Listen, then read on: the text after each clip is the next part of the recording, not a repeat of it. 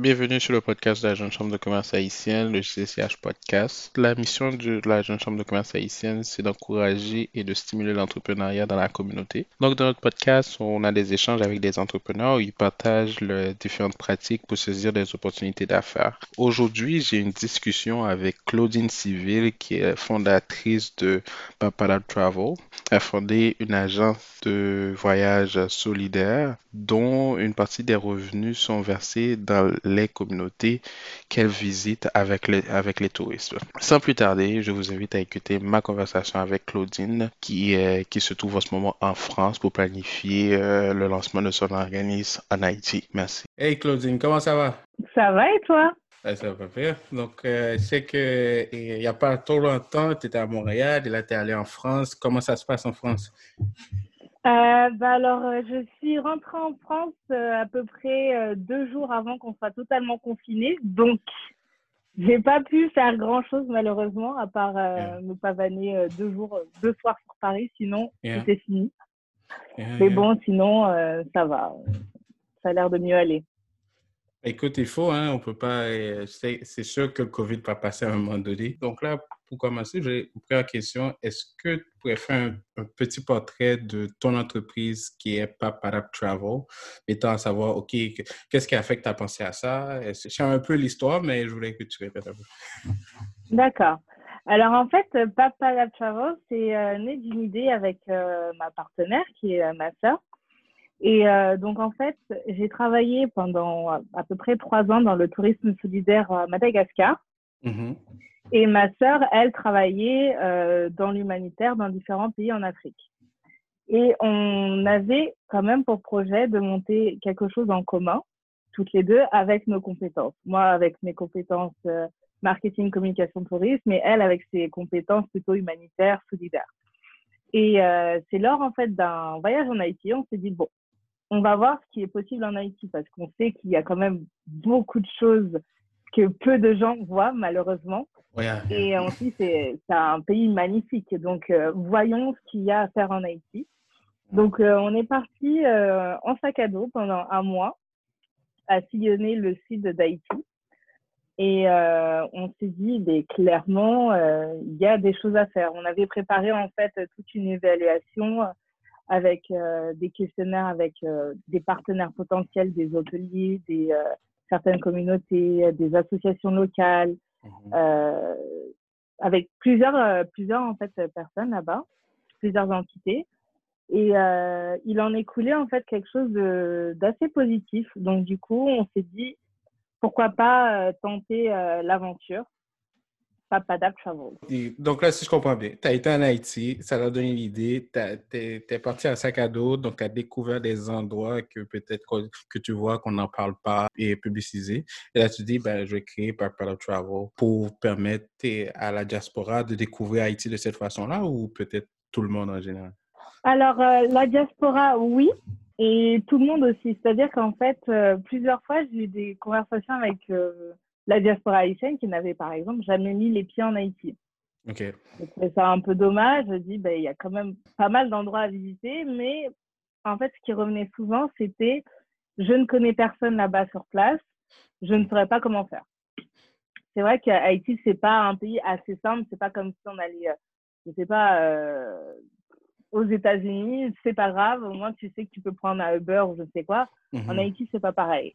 Et euh, le constat qu'on a fait pendant notre séjour d'évaluation, c'était que, euh, mis à part les gros hôtels qui préparaient en fait des séjours euh, all inclusive, mhm.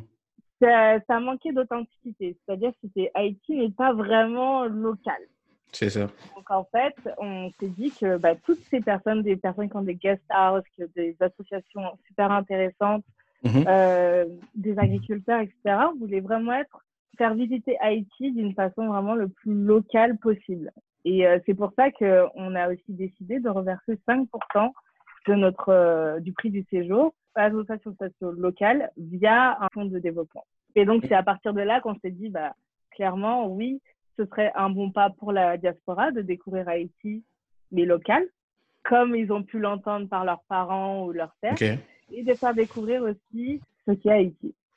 Donc, en fait, c'est que, prenez-le, vous construisez un réseau, mettons, un, réseau local qui peut supporter un touriste dans son voyage en Haïti. Et en même temps, le touriste, et, pendant son voyage, les, mettons, les fonds qui versent à Paparap Travel, une partie de ces fonds-là sont réinvestis dans la communauté qui visite, si je comprends bien. Exactement, oui. OK. Donc, comment et Paparap Travel s'adapte? Alors, pour le moment, on avait préparé euh, un séjour de lancement justement pour le carnaval, mais on était en situation de pays loc, euh, c'était compliqué. OK. Donc, du coup, on s'est dit, on va attendre de voir un petit peu, euh, de reprogrammer un séjour avec une autre thématique. Sauf que le Covid est arrivé. Donc, à partir de ce moment-là, on s'est dit, bon, étant donné que nous ne pouvons pas faire de séjour pour le moment, on a essayé de préparer au mieux les prochains séjours et puis tout ce qui est en back-office, c'est-à-dire site Internet. Euh, mhm. Il y a une campagne de financement qui va bientôt, euh, qui va bientôt sortir pour pouvoir nous aider à, à lancer un petit peu euh, Papadap. Mais en fait, ce temps-là, euh, c'est pas du temps perdu pour nous parce que ça nous permet d'avancer sur plein de choses en amont. Et puis aussi de contacter aussi nos partenaires, de d'établir un, un, point sur euh, ce qu'est la situation en Haïti et comment on peut venir en aide, peut-être même dans le cadre d'un prochain séjour. Quel endroit spécifique vous, vous, vous, euh, vous targetez en Haïti, vous visez spécifiquement? Est-ce que c'est tous les endroits? Est-ce que c'est un séjour à Port-au-Prince ou est-ce que c'est un séjour à Port-de-Paix? Est-ce que vous avez des endroits spécifiques? Alors, euh, on a travaillé sur une brochure qui sera en qui, euh, qui sera en ligne sur notre site Internet. On propose des séjours dans le centre et le sud d'Haïti. Pourquoi? C'est parce que on a quand même pris le temps de construire nos séjours avec nos partenaires locaux, avec qui mhm. on a euh, une relation de confiance. À terme, oui, on va développer des séjours dans le nord, mais pour le moment, on préfère se focus sur le sud, qu'on connaît mieux et qu'on sera en mesure d'adapter un suivi par la suite. Oui, on parle d'Haïti. Il y a des endroits à travers le monde que la communauté a, a à implanter, on, va dire, une empreinte culturelle, historique. Mettons, si on parle de Little Haiti en Floride. À Montréal, on pourrait parler de Saint-Michel. Est-ce que ça serait quelque chose qui ferait partie de la mission de Papadap Travel dans le futur ou et on essaie de trouver ces endroits-là où les Haïtiens ont, implanté une culture très forte en dehors d'Haïti? Est-ce que ça fait partie de ça? Ça va être, euh, ça va être un point qu'on va développer parce que aussi dans une action en fait, de promotion de nos séjours, on mhm. aimerait bien aller dans les endroits où la population est déjà un peu sensible à la communauté haïtienne. Ils mhm. savent au moins où ça se situe. Parce que si on allait dans un endroit euh, lambda où ils n'ont jamais entendu parler d'Haïti, yeah. ça n'aurait pas point de faire ça. Donc, euh, à terme, oui, ce serait euh, de, de, se rendre en fait sur tous les endroits où la communauté haïtienne est assez présente mm-hmm. pour pouvoir euh, leur parler aussi du projet parce que Papadap, en fait, c'est au-delà d'être juste une agence de voyage solidaire, c'est je veux vraiment, on veut vraiment que ce soit un projet commun dans le but de faire avancer Haïti. Et en fait, c'est en discutant tout le temps avec les gens que on peut se rendre compte qu'il y a de, par exemple d'autres partenaires qui ont des projets super intéressants en Haïti Mhm. et qui des fois nécessitent un peu de main-d'œuvre. Donc, du coup, voir comment on peut leur venir en aide. Et là, là je vais poser une question sur euh, le tourisme en général concernant Haïti. Est-ce que est-ce qu'il y a un élément qu'on n'en parle pas dans le tourisme Haïti? Euh, disons que, que j'ai beaucoup entendu parler au niveau du tourisme, c'était au niveau de la sécurité. Ok. C'était un point qui revenait souvent. Ah, mais est-ce que c'est vraiment sûr? Est-ce que euh, je vais être en sécurité tout mon séjour Haïti, comme tous les pays dans le monde, le risque zéro n'existe pas. Ok. C'est-à-dire qu'il peut y avoir des risques partout. Après, honnêtement, les touristes que j'ai croisés en Haïti, qu'ils soient haïtiens ou non, mhm. j'ai eu beaucoup de, de, bonnes retombées parce que justement, étant donné que ce n'est pas un pays qui a énormément de tourisme, ça laisse encore des lieux préservés, on va dire. C'est-à-dire que dans certains endroits de l'île, que ce soit dans le sud, on peut visiter des forts exceptionnels qui datent d'il y a des siècles, alors que je suis persuadée que si ça avait été un pays beaucoup plus développé, ça aurait été beaucoup plus compliqué d'avoir accès en fait à tous ces éléments historiques. Ok. Donc, ce qui était beaucoup revenu, c'était que on peut avoir quand même accès à beaucoup de choses concernant en fait la culture, bah, en fait à, à petits coups, on va dire, et assez librement. Donc, c'était vraiment ces deux choses. Donc, c'était l'aspect sécurité. Donc, nous, de toute façon, dans, dans nos séjours, la sécurité est le point essentiel.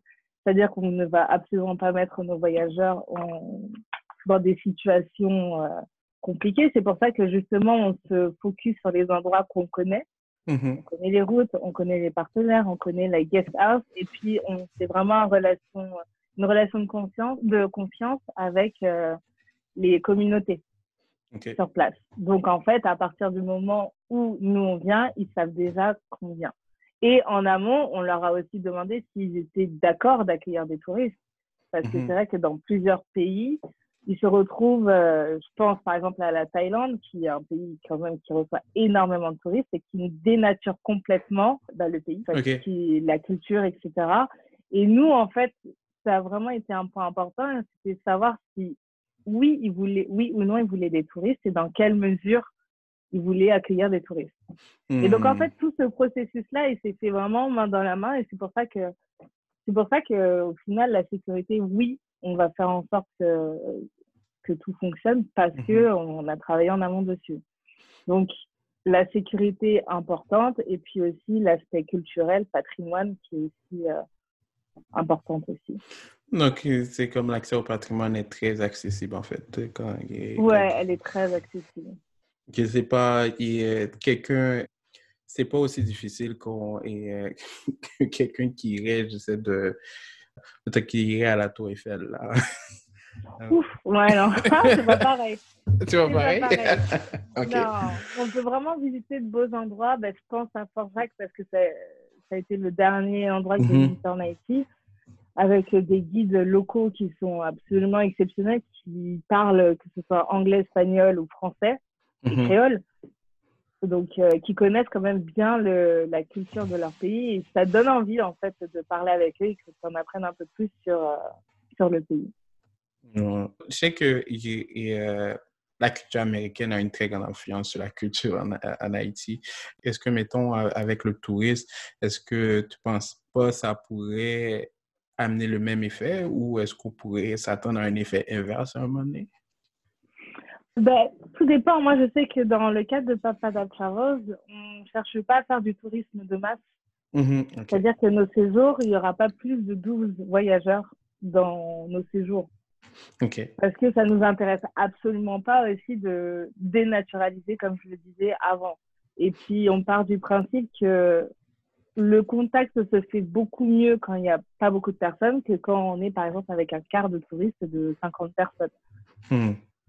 Donc, c'est pour ça que c'est aussi l'une de, nos- l'une euh, de nos valeurs, en fait, à Travel, c'est de favoriser quand même euh, le dialogue. Et on part du principe que c'est pas en étant énormément que tu peux facilement créer un lien.